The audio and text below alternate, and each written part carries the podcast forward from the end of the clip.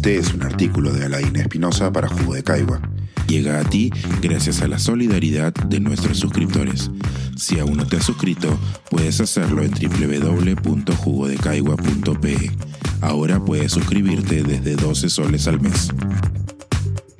Libia y un país liviano. Una alarma antes de ser arrastrados por las corrientes de agua y la improvisación. Los ecos de la catástrofe que atravesó Libia no dejan de resonar.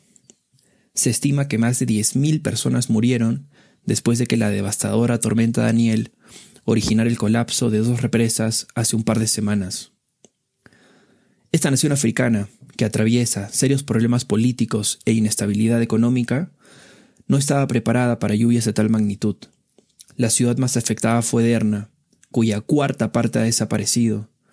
Sí, el 25% de la ciudad.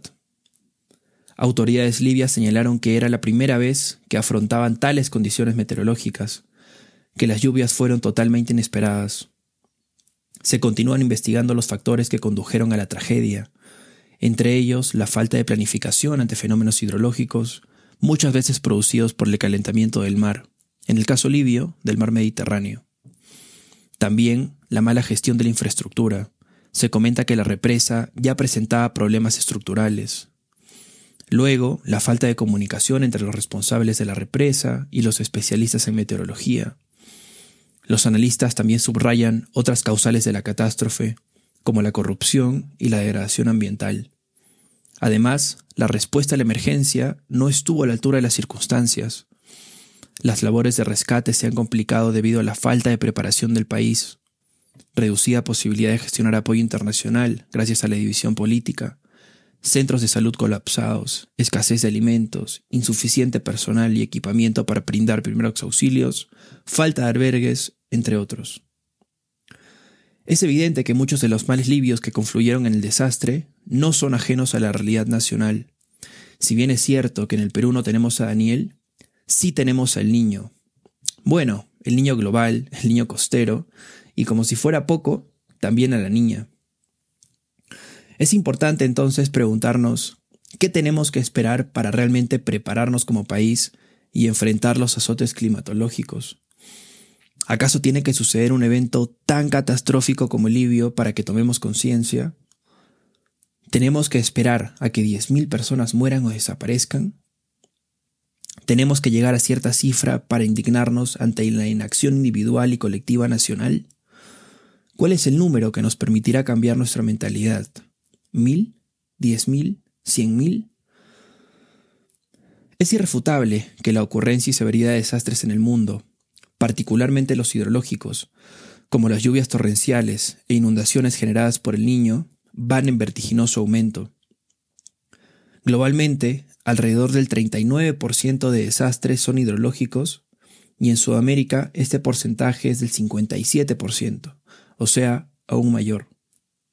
En Perú, hasta el año pasado, 49 de los últimos 87 desastres fueron hidrológicos y causaron la muerte de 1.087 personas. Cada desastre demuestra que no comprendemos o no queremos comprender a cabalidad el comportamiento del planeta amenazado por nuestra especie. Nos cegamos ante el efecto del calentamiento global en el cambio climático. No reconocemos que el mundo es, en esencia, interconexiones entre sistemas, que nada trabaja de forma aislada. No comprendemos ese intento agónico adaptativo del mundo luego de nuestra intrepidez para destruir ecosistemas que son vitales para un equilibrio ambiental. Destruir, invadir, poseer, consumir, lucrar. Eso nos define. ¿Habrá una especie más egoísta? Me pregunto. No basta con criticar, es cierto. Es importante también plantear alternativas para mejorar nuestra capacidad como país. Pero para eso es necesario sensibilizarnos y es justamente allí donde fallamos. Hace poco culminé una investigación sobre la preparación del país ante fenómenos como el niño, con base en el evento que ocurrió entre 2016 y 2017, el cual tuvo un severo impacto en el país. El estudio se publicó en la Revista Internacional de Resiliencia ante el Desastre en el Entorno Construido de la editorial inglesa Emerald. Analicé 12 criterios, la gobernanza e instituciones, la participación de partes interesadas, entrenamiento y educación, desarrollo social, desarrollo económico, entorno construido, ecosistema, participación comunitaria, conocimiento del riesgo, preparación ante el desastre, gestión de emergencia y recuperación ante el desastre. El resultado fue claramente negativo. Quizás en otro artículo puede explicar la evaluación por, por cada criterio y sus interconexiones, así como las propuestas de mejora.